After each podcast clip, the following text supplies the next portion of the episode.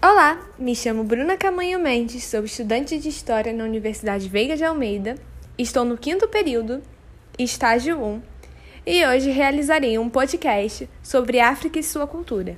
O podcast vislumbrará a Base Nacional Comum Curricular, com a competência 1, analisando processos políticos, econômicos, sociais, ambientais e culturais nos âmbitos locais, regionais, nacional e mundial em diferentes tempos. E a habilidade 102, identificando, analisando e discutindo as circunstâncias históricas, geográficas, políticas, econômicas, sociais, ambientais e culturais de matrizes conceituais, como etnocentrismo, racismo, evolução e modernidade. Hoje em Redes de História, África e suas raízes, um podcast criado para alunos do sétimo ano. Se o seu conhecimento de África for este, de guerra ou fome, ou este, de ambiente multicultural e rico, vem comigo desvendar um pouco mais sobre a cultura e economia deste local. Nesta aula, desmistificaremos algumas falas e olhares sobre a cultura africana. O texto base para a aula é o livro chamado A África Explicada aos Meus Filhos, do autor Alberto da Costa e Silva. Os capítulos necessários para este podcast é a primeira, segunda, quarta e quinta conversa. A aula terá como tema África e suas visões, impérios, comércio, cultura e família. Para iniciarmos essa aula, devemos entender o que é cultura. Cultura são sistemas, são padrões comportamentais socialmente transmitidos. Então, todo mundo tem cultura. Cultura agrega o quê? Agrega diversidade. Devemos saber que nenhuma cultura tem que ser principal à outra. Cada cultura carrega a sua característica, tem a sua importância. A cultura conta uma história local. Fazendo gancho com hoje em dia, a diversidade cultural está nítida em nosso dia a dia.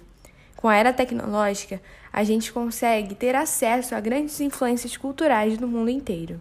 Como exemplo, se a gente acessar o YouTube, conseguimos ouvir grandes influências musicais. Hoje, adolescentes gostam muito da música K-pop, que vem sendo propagada pela Coreia.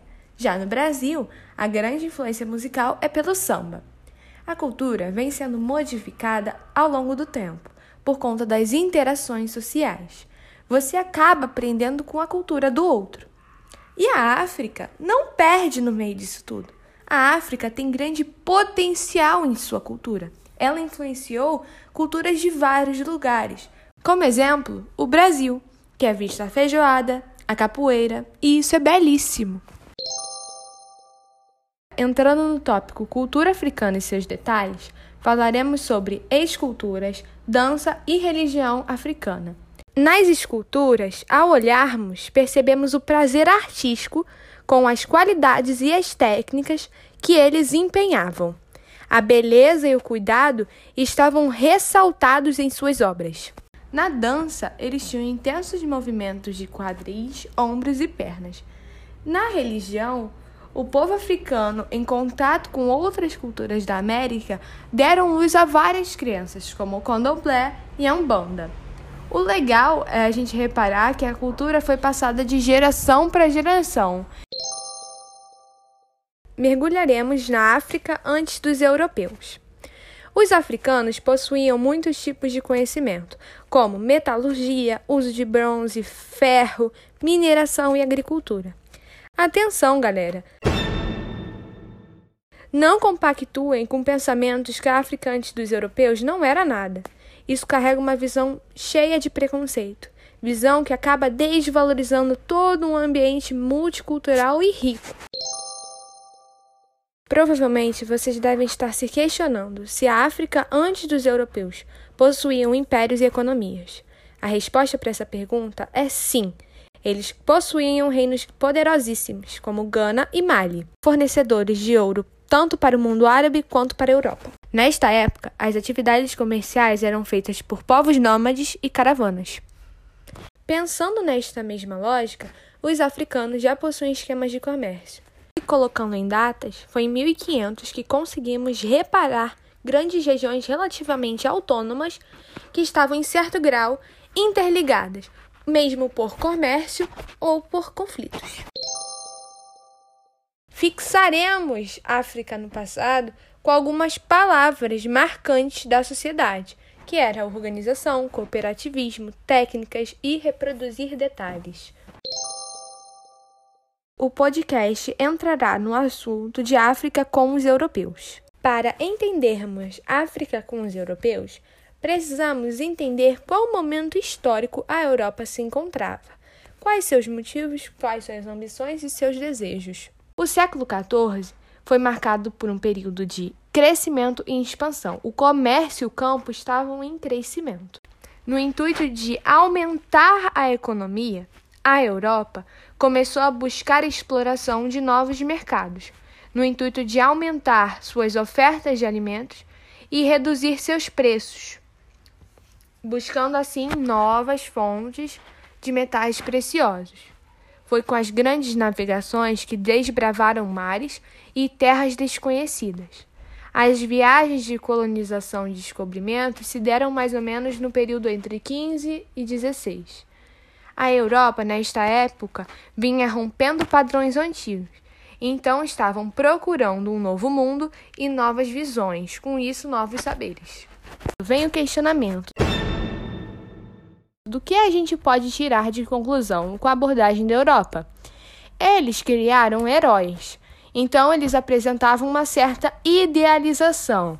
Eles se colocaram em um pedestal de salvadores das nações sem cultura e bárbaras. A empresa colonial tinha como intuito propagar a fé cristã e as tradições europeias. O que eles queriam com isso? Queriam dominar o outro, pegar seus recursos do local. Tudo em prol da salvação como um marketing. Trazendo um questionamento e um parênteses e uma análise, será que você pode levar sua cultura à força para outras regiões? Você não estaria desrespeitando uma cultura, religião, em contraponto à cultura europeia na época, eles estavam passando pelo período do Renascimento, né, que é aquela mistura de influências modernas, medievais e clássicas. Do lado da economia, qual era o verdadeiro interesse da Europa na África? Colocando em datas e revisando o que já foi visto, em 1450 até 1630, o período de expansão econômica, política e cultural estava em crescimento na Europa. Em 1500 a 1800, o Atlântico servia como dispositivo comercial triangular que ligava a Europa, a África e as Américas. Isso deu abertura na facilidade de dominação das sociedades americanas e africanas. Como já foi explicado, o papel principal da Europa era acumular seu capital gerado pelo comércio. Então, o comércio com a África era extremamente lucrativo. Segundo cálculos de Lúcio Azevedo, os ganhos da coroa se elevancaram a cerca de 60 milhões apenas na década de 1480. Abriremos o tópico África com os europeus. Fazendo uma análise do primeiro contato entre europeu e africano, podemos retirar três características principais. A primeira é que o europeu logo estranhou os costumes do outro. A segunda é que os europeus lastimaram o que os africanos conheciam como fé. E a terceira, que ficaram surpreendidos com algumas técnicas avançadas do africano. A Europa sempre foi atraída pela África. Era pelo ouro e depois por escravos. Ela teve tanto lucro que assegurou o seu desenvolvimento. O comércio de escravos marcou o racismo, a visão impregnada do branco como superior. Os europeus construíram uma retórica que levou o papel do negro como amaldiçoado para a história e por isso condenado à escravidão. Neste tópico falarei um pouco sobre as narrativas criadas para a construção da África. Sabemos que existem diversas narrativas, porém focaremos em duas. A primeira é a eurocentrada, que tem base na visão europeia. Atenção! Esta forma de narrativa não é neutra. Devemos lembrar que as primeiras narrativas foram produzidas por viajantes, que faziam reconhecimento do local. Em forma de documentos, escreviam sobre costumes e culturas. No que fica de questionamento: será que era realmente fiel esses escritos? E a resposta é: claro que não.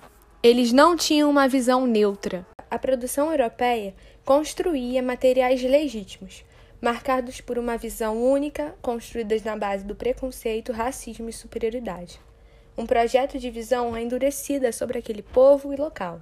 Na época, não tinha um processo de revisionismo. Então, hoje, com o revisionismo histórico, conseguimos caçar outras visões de um mesmo fato e dar uma voz aos oprimidos, que eram os nativos. Uma história agora apontada por outra perspectiva e outro ângulo. Precisamos falar sobre respeito e diversidade. A historiografia busca entender todos os lados, mostrando que ninguém deve anular a perspectiva do outro. O respeito é um ato que deve ser praticado Respeito é você saber conviver com o outro, que é diferente, e saber escutá-lo sem discriminar. Não devemos invalidar a luta do outro. O mundo é diverso. Para uma boa convivência social, em grupo, devemos respeitar o próximo, melhorando assim a nossa qualidade de vida. Como último tópico, falaremos sobre a África hoje. Ela está em desenvolvimento, tem projetos, tem leis, não é bagunça. Ela tem futuro. Não se rendam a uma visão preconceituosa. Tenham o poder do questionamento. Tentem dar um Google e analisar o que vocês acham sobre um tipo de tema. Procurem novas perspectivas sobre o mesmo assunto, para não se renderem a uma única forma de pensar. Tomem isso como um aviso. Nós estamos em uma era que temos acesso à informação podemos nos informar e podemos utilizar este conhecimento de maneira positiva em nossas vidas. Para finalizar, trazendo uma reportagem da BBC News chamada Os Tesouros Roubados da África que foram parar em museus da Europa e dos Estados Unidos, Abre aspas. Durante o período colonial na África, milhares de artefatos culturais foram levados do continente pelos europeus. Agora, países africanos querem um retorno desses bens de enorme valor artístico histórico. O que a gente pode perceber com essa reportagem é que várias obras foram roubadas. E para onde elas foram levadas? Como elas foram levadas? Devemos entender que os europeus na época levavam essas obras sem mais nem menos, porque se achavam superior. Então, quem é superior acha que pode fazer tudo, sem regras. E claro que não, gente, isso é furto. Você está roubando, você está vandalizando e ferindo toda uma cultura, toda uma história local. Isso é extremamente errado. Gostaria de agradecer aos ouvintes que ficaram até aqui comigo. Obrigado por tudo, obrigado pela paciência. Se vocês quiserem passar sugestões, estou super aberta. E até a próxima!